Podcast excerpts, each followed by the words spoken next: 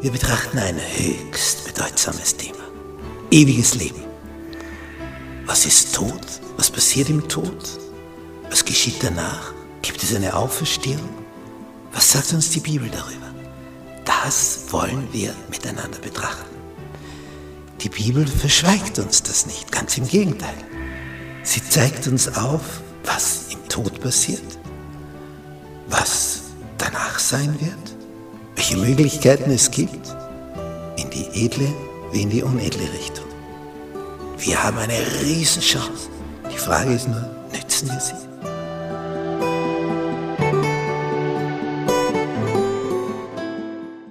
Montag in Gottes Tempel. Im Thronsaal des Universums in der himmlischen intergalaktischen Schaltzentrale, wo sich alles abspielt, von wo aus dieses ganze Weltall gesteuert und bewegt wird. Unvorstellbar, was das für ein, ein Steuerungsraum sein muss.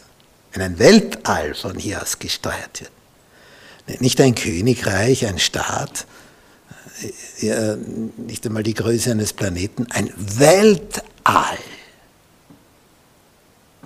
Unvorstellbar.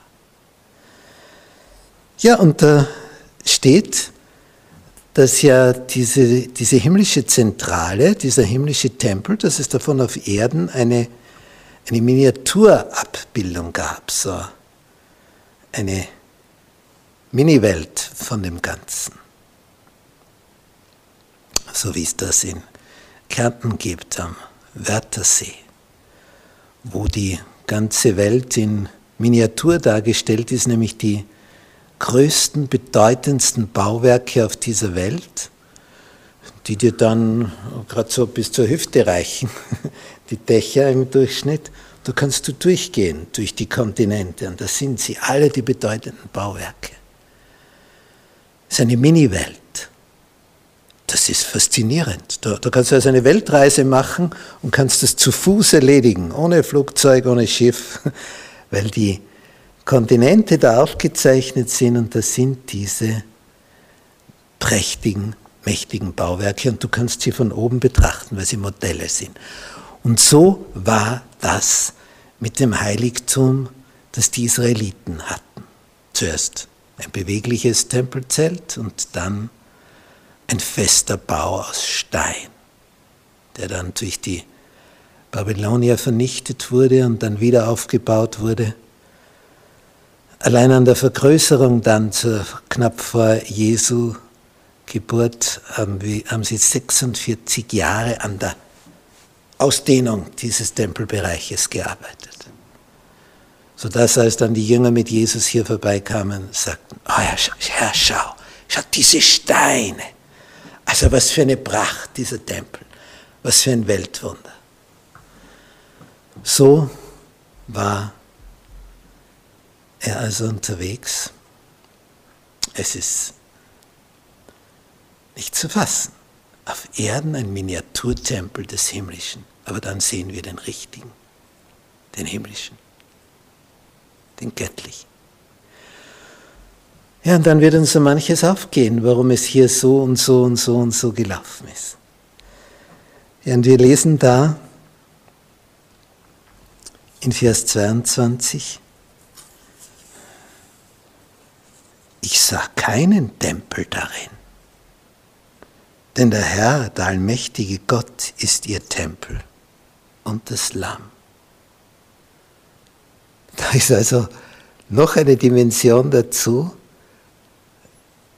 gar kein Tempel, nämlich diese, dieser Versöhnungsaspekt, der hier immer stattgefunden hat, dass hier das, das Blut Jesu für uns entsprechend hier eingesetzt worden ist. Es ist jetzt alles Vergangenheit. Dieser ganze Opferdienst, dieser Schattendienst, alles Vergangenheit. Denn jetzt sind nur mehr Erlöste. Jetzt ist alles ganz anders. Nur mehr Erlöste. Was das heißt. Es ist so schön zu sehen, dass hier in dieser Offenbarung also etwas sichtbar wird, wo, wo uns Mund und Ohren alles miteinander nur mehr offen bleibt. Wir, wir können es nicht fassen, nicht begreifen. Und dort dürfen wir dann sein. Und da dürfen wir uns aufhalten. Und Gott wird bei ihnen wohnen. Und nie mehr Sünde, nie mehr Leid, nie mehr Schmerz, kein Geschrei, einfach Leben pur in höchster Qualität und das weiter, weiter, weiter, ohne Ende. Keiner betrügt dich, keiner belügt dich, keiner bestiehlt dich, Du musst dich vor keinem fürchten, dass er dich umbringt und von hinten etwas Böses dir nachwirft. Nichts. Nichts. Einfach nur Leben in höchster Lebensqualität.